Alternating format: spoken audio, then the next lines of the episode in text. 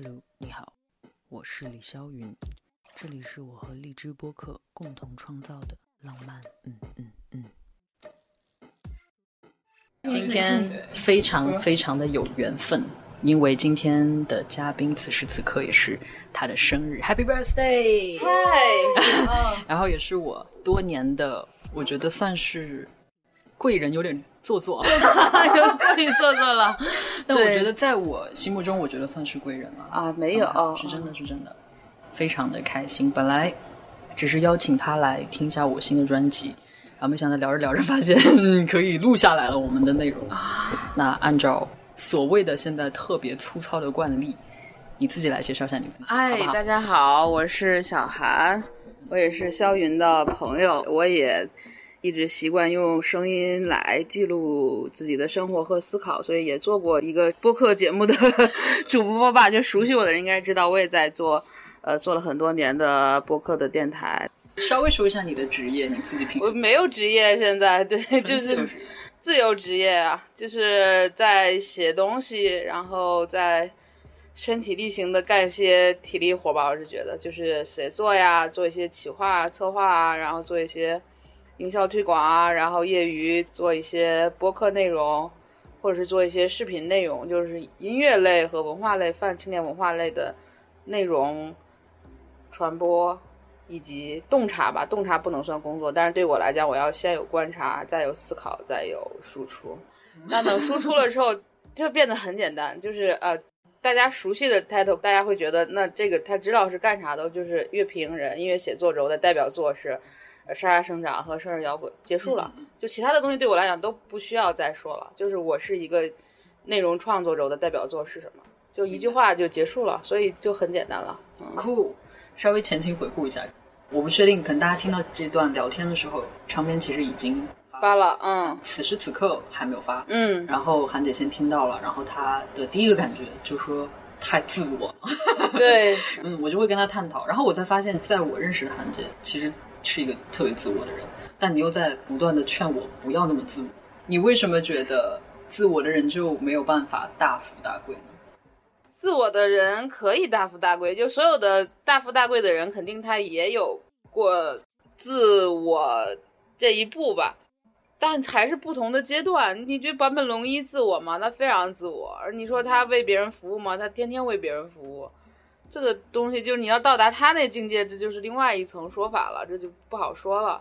但对于我们来讲，我可能是一个更初级的文艺工作者。就如果我完全做自我表达，那我就写诗、写意识流的散文，这些东西是卖不出去的。那我还要养家糊口呢，那我闺女还上小学呢，那我的自我可能就没有那么多。那我还是要写一些行业内的文章啊，或者是一些洞察的东西啊，或者哪怕是一些软文啊，什么企划的这些文案什么的。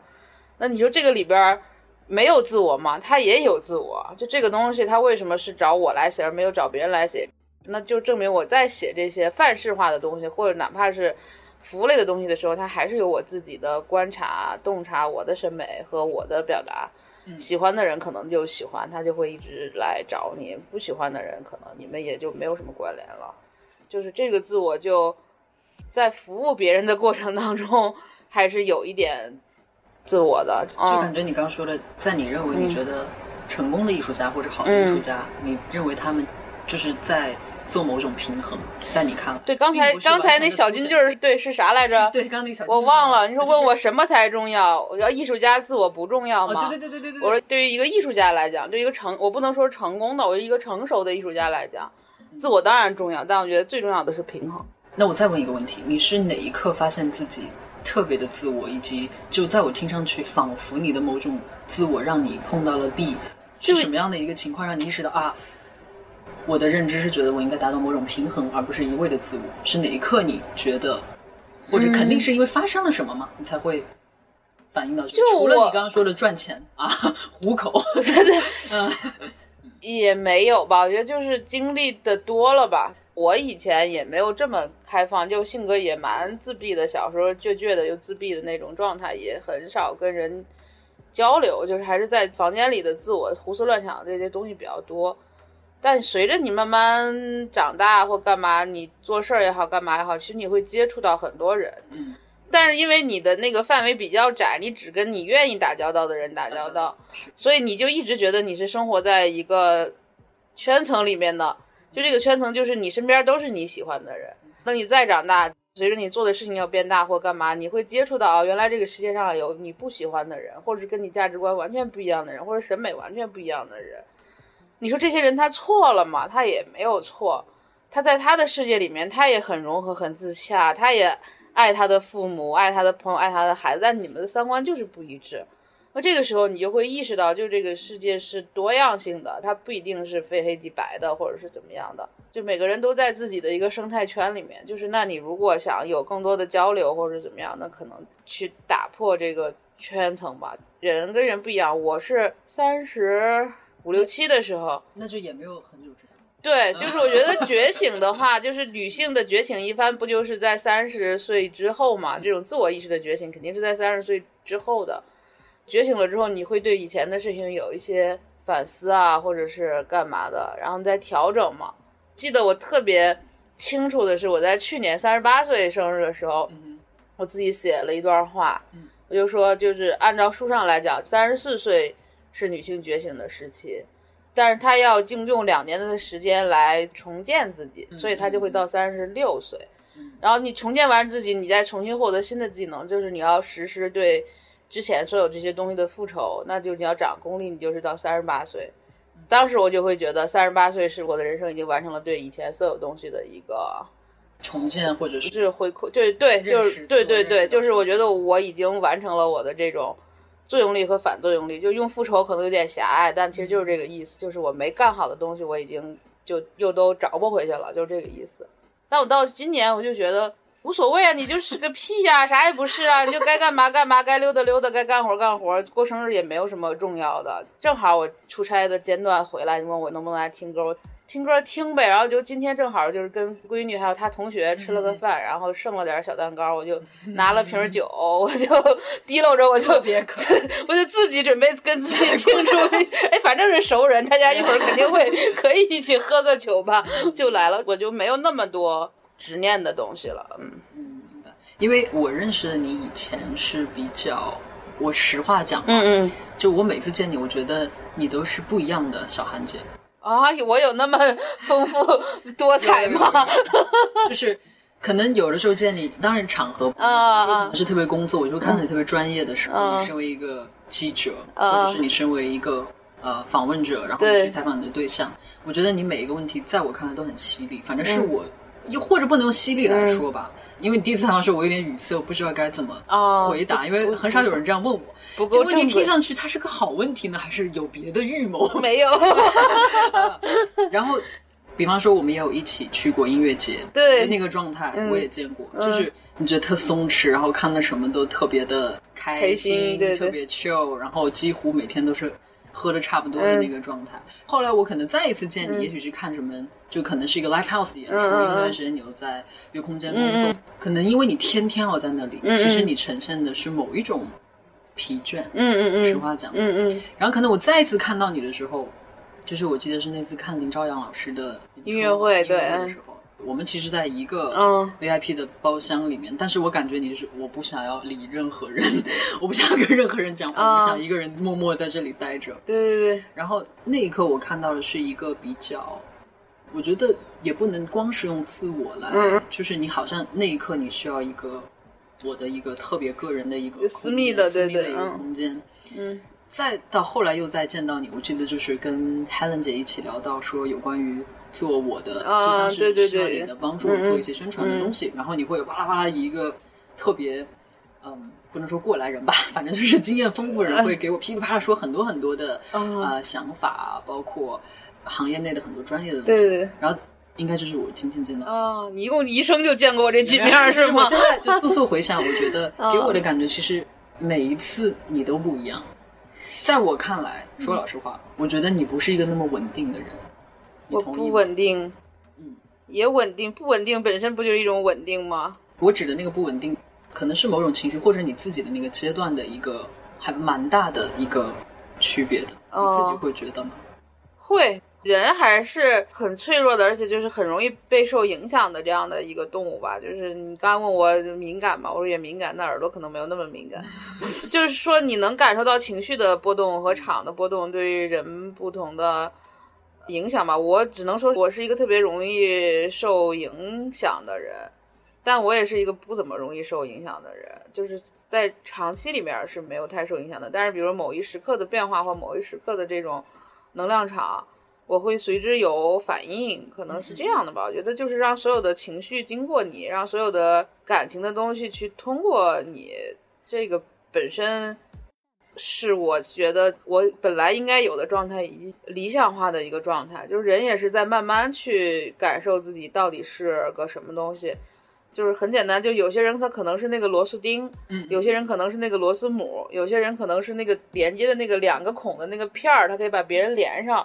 我觉得慢慢我就知道了，我可能就还是中间的那个片儿，或者怎么着的，就是。但是你之前是想要做过螺丝钉？对，我可能之前会觉得自己是一个螺丝钉，或者是干嘛的。自己是一个核心。对对对对。关键的。对，但我现在觉得可能自己就是那个片儿，也也没事儿吧，反正就也跟时代的变化。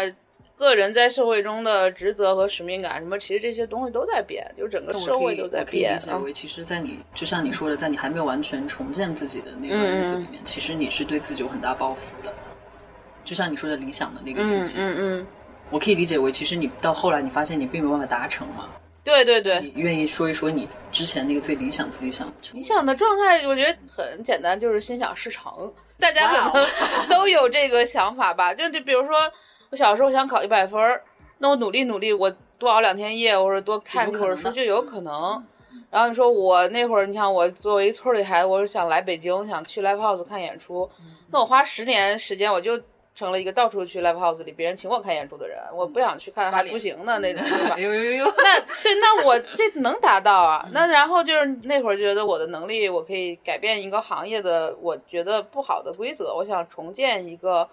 结构，或者我想生态，对，重建一个生态，或者重建一个新的愿景。就这个东西，它再能到达和不能到达，就不是个人能力和努力能够到达的了。那你愿意讲讲就这个行业？因为我们都是做音乐，你觉得你当时最想改变的，或者像你说的，你看到的不好的那一面，你觉得是哪一面？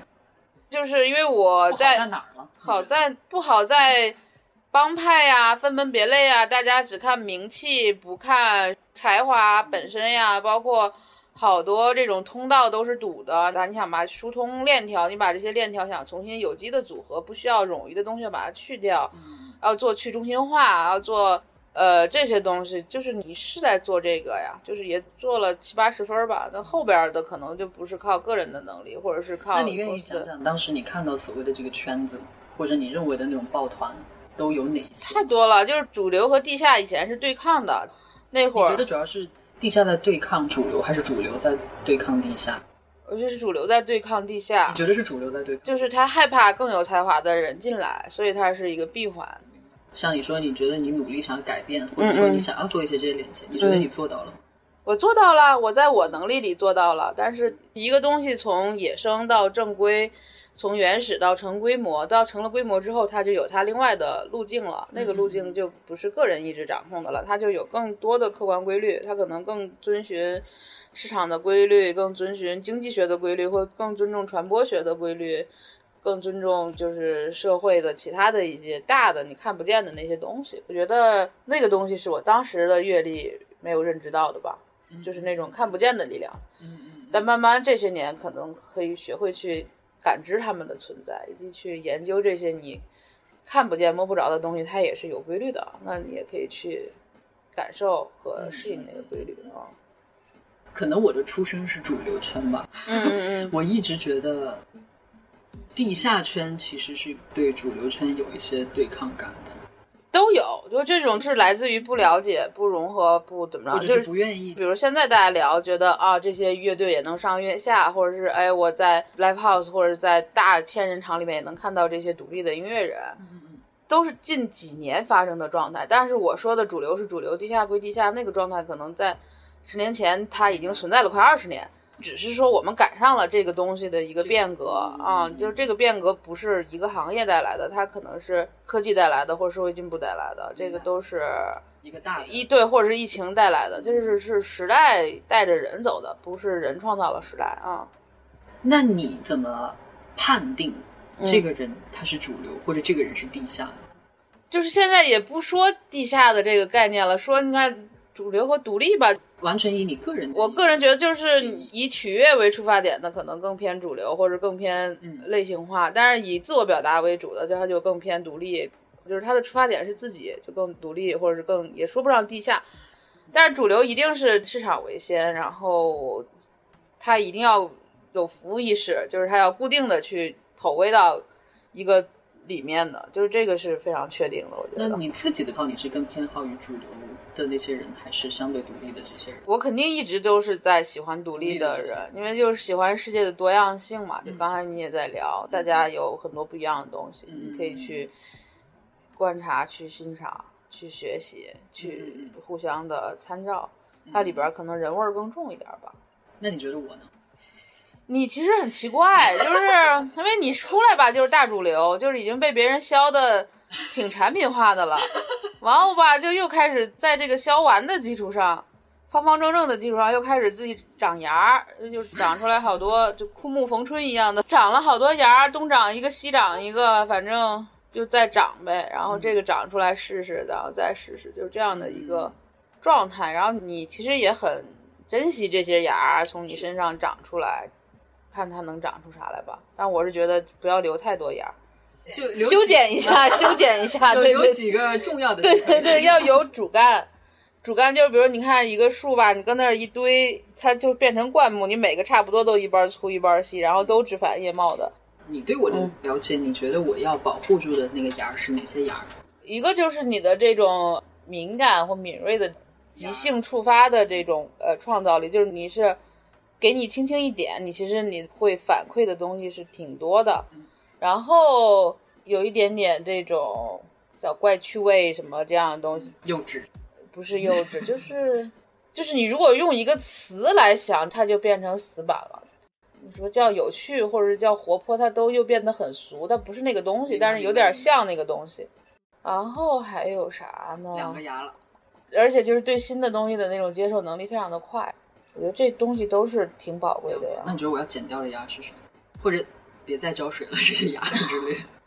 就我还是说，就是你的自我表达会多嘛？这种多就是因为你很敏感，就是你有很多东西可以迅速的生长出来。嗯，就是从动作上来讲，我是觉得挑重点的长，挑重点的长一长。对，就像你刚刚，我不太喜欢你这么讲啊。嗯。但是我现在看到能够了解到你说的那个，就是所有的才华不要一次性对，不要一次性用完。这种敏感本身就是一种才华，我是觉得这种才华也不要浪费它吧。当然也有那种十年出一张专辑，十年写一本小说的，也有。是在说丁薇老师吗？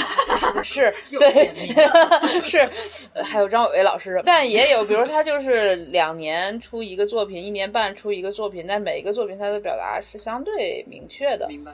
然后他可能有一点点进步，呃，一会儿加了乐队啊，一会儿加了点电音呀，或者是他的律动感比以前更好了。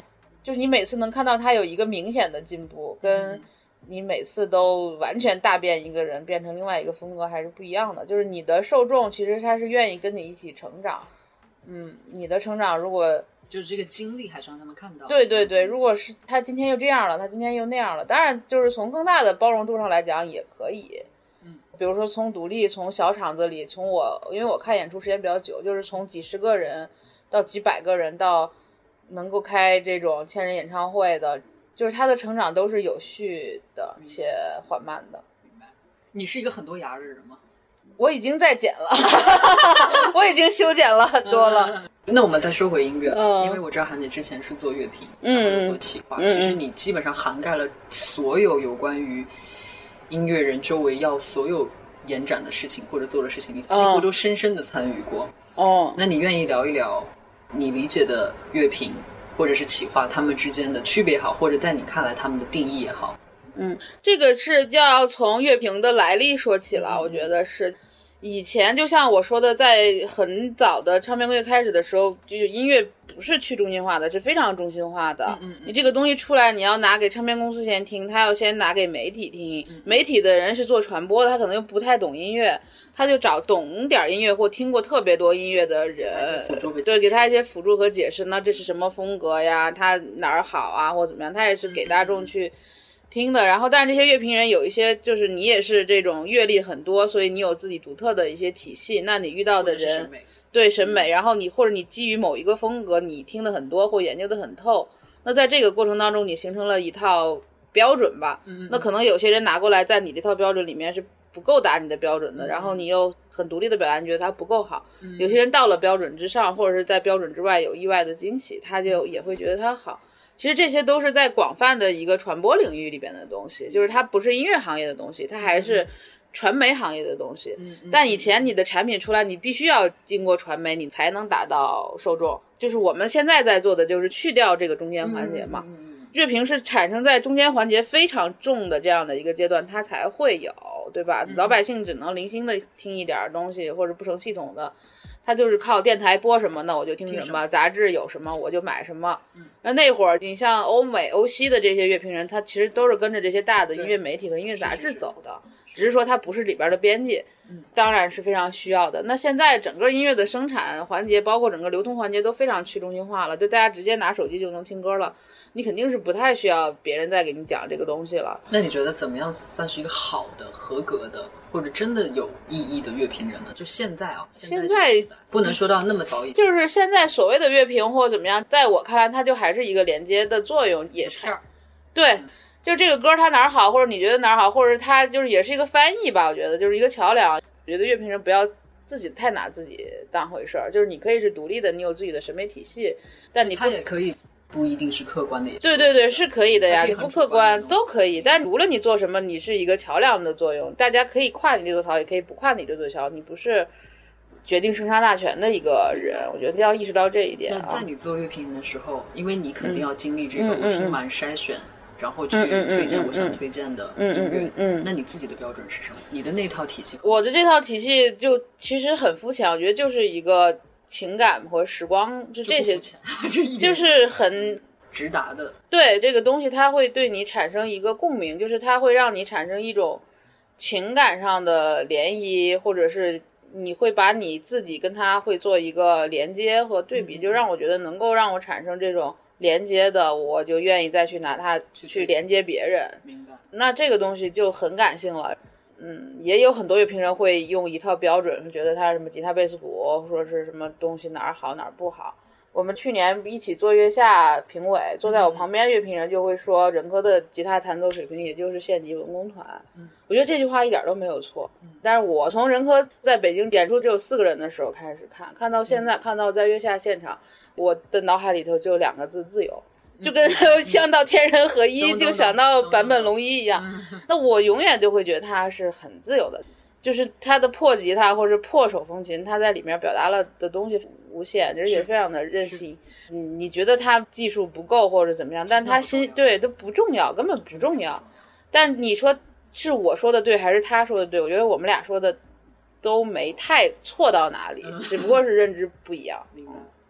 在我的审美里，这个东西就叫不受拘束，天马行空。那你还记得你自己曾经写过的第一篇乐评的作品吗？我记得，我记得非常清楚，而且我写的第一篇发表了的乐评，应该是写的派蒂·史密斯的那个《Gone Again》，啊，这是我在学校买的一个打口袋，因为我听不懂，所以我也就听了好多遍。一直很想成为他？对，就是因为他是我写过的第一篇发表过的乐评，然后他那张专辑，我觉得我得听过得有一百遍，它打破了我之前好多的认知。对对对对。虽然你也听不太懂，对，不懂，它也不是我听的摇滚乐。你说它是什么枪花吗？是 grunge 吗？是朋克吗？它都不是。是，是诗朗诵吗？好像也不是，反正就也不知道是啥，但就是但是就会让你很有触动。对对对，然后连接对对对对，然后就瞎写，都是文艺青年那种听后感。那因为可能写的长吧，就发 就发表了。所以其实一开始你并没有想到自己要做乐评人之类的。没有，但小时候就一直坚持学文科，就还是肯定是想写东西。但这种东西，比如说是自己的诗歌或者怎么样，因为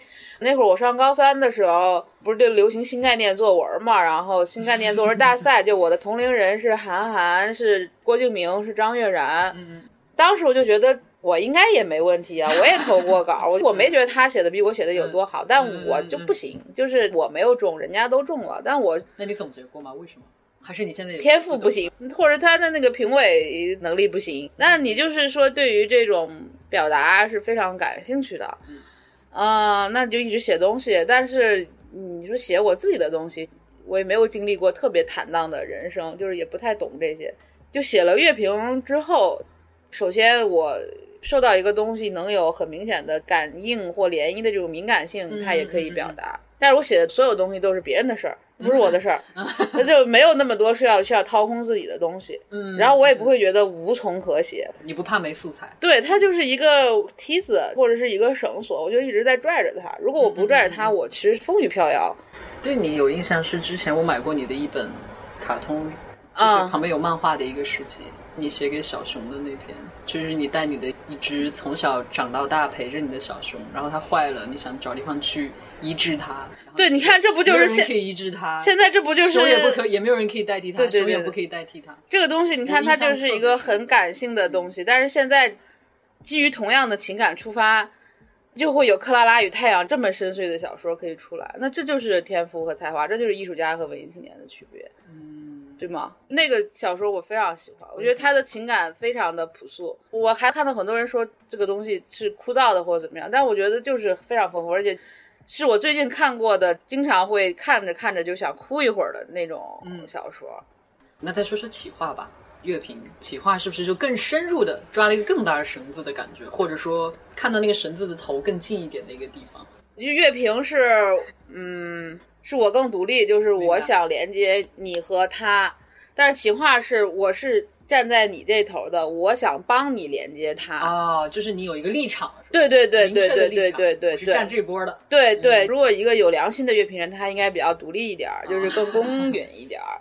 但是你如果是做企划的话，企划它在我看来它是一个服务业，而且就是它帮助你从你的这些音乐里面去找到一个亮点或者一个逻辑，它肯定非常得到某一个升华，对，或者他非常知道这个东西能够到达一个普世的大众能够完全 get 到这个点是什么。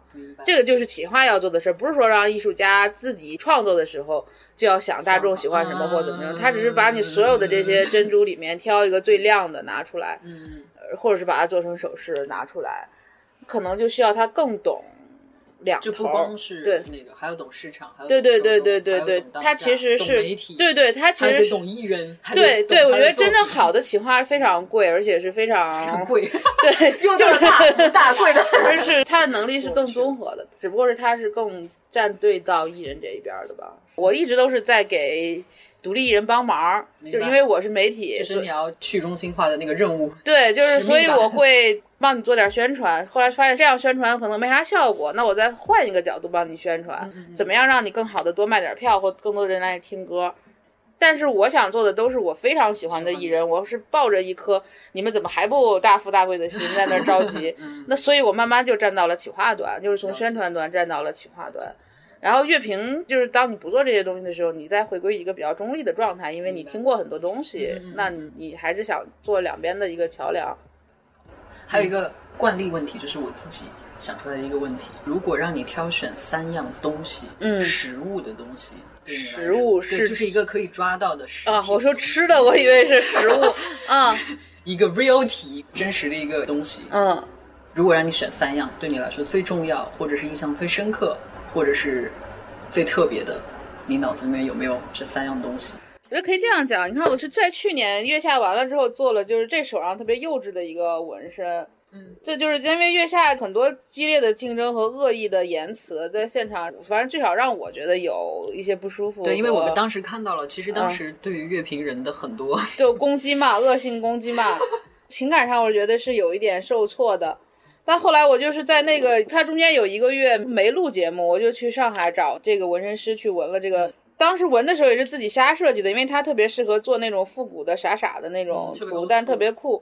完，我就看他之前的纹样里，我觉得可爱的东西，我就都挑出来，就做了这么一个简单的。现在看就是蝴蝶星星，这就是金木水火土，其实说白了，但我自己纹的时候没发现。金木水火土我看，金就是星星，木就是小花，水就是酒杯，火是这个。其实你把它，你看它蝴蝶，但它其实这三个东西，它其实是 firework，是焰火。就、啊对，然后土就是 这是一个土星的那个轨道，对，就是你可以把这个心想象成一个土星嘛，嗯就是它很笨很木讷，但是它被它周围萦绕的东西，如果幻化成这些的话，就是我非常喜欢的东西，就我喜欢养花，就我喜欢跟大自然 跟植物在一起喜。欢醉着，我喜欢喝酒，嗯嗯嗯然后我总能看到亮晶晶的人，就像你说的，我看到别人好的一面或亮晶晶的一面。然后 firework 就是我喜欢 party，喜欢这种快乐的幻觉。那嗯其实就靠这些东西来围绕我，这些东西就都是我追求的东西。那它整个传到一起是什么？可能就是这个爱吧。当你用这样的方式去看世界的时候，就世界是重组过的，你就不会再有像在月下的时候就是那样的感觉到委屈啊、压抑啊，或者当是不可能时觉得最委。屈的是？是大家对这个乐评对呀、就是大家首先先把乐评人定义成一个反派，就像你在一个这种谍战片里，一定会有一个油头粉面的人，就是双面间谍，最后不得好死。那时候我才知道，你拿到的剧本和你真实的身份是不符合的。那你再从中你做再正的讲话，或者你在做你自己的表达，他不需要你的表达，他只需要他的剧本。对对，那你你就跑错片场了。其实说白了，那我到后来，当我意识到这一点的时候，我觉得那这个事情对我来讲没有那么重要，你就把它当成一个游戏去玩就行了。的第二样东西。嗯，这不是都说四样东西了吗？金木水火土。我的意思是说，它整体算一个东西，啊嗯，就它整体是你这个纹身算一样，啊，这个不是你不是有那么多储备的吗？来来来，继续继续，嗯，还给委屈到了。对，我以为这不都说四样了吗？酒精、自然，啊，你是这么分的？对呀、就是闪光之处，就是这些吧。我觉得，就是在我看来是三四样的东西了，已经。嗯，不行不行，这个只能算一样。你在想，在想，就我老爱老老爱聊星空和宇宙，那但它不是一个东西，是让你抓到的一样东西啊，你抓不到天空吗？物体。天空不是物体吗？星空不是物体吗？宇宙不是物体吗？说的话，好吧，是吧？我觉得，我特别爱说宇宙什么的，在我看来，它就是那你为什么会那么向往宇宙，或者是因为它是一个更高的维度，或者是更广阔的空间。比如说我们在房间里想不清楚的事儿，你放到宇宙的角度上来讲的话，你是屁都不是，那就是稀释掉了？看吧。地球上发生的所有事儿，其实在宇宙里面都非常的不重要。那我觉得你比我需要更大的一个想象。我一般在海边儿这事儿就能解决，就还没有办法上升的对就是你在遇到更大的一个状况，我觉得海也不够了，我需嗯，要想就是。广阔呀，就是喜欢的东西就是广阔啊、开阔啊。然后刚才说的这个东西可能叫丰富吧，就是那嗯你需要你的人生是丰富的，需要是开阔的。嗯嗯，还有什么东西呢？说回来呢，可能就是还是需要自我的吧。嗯。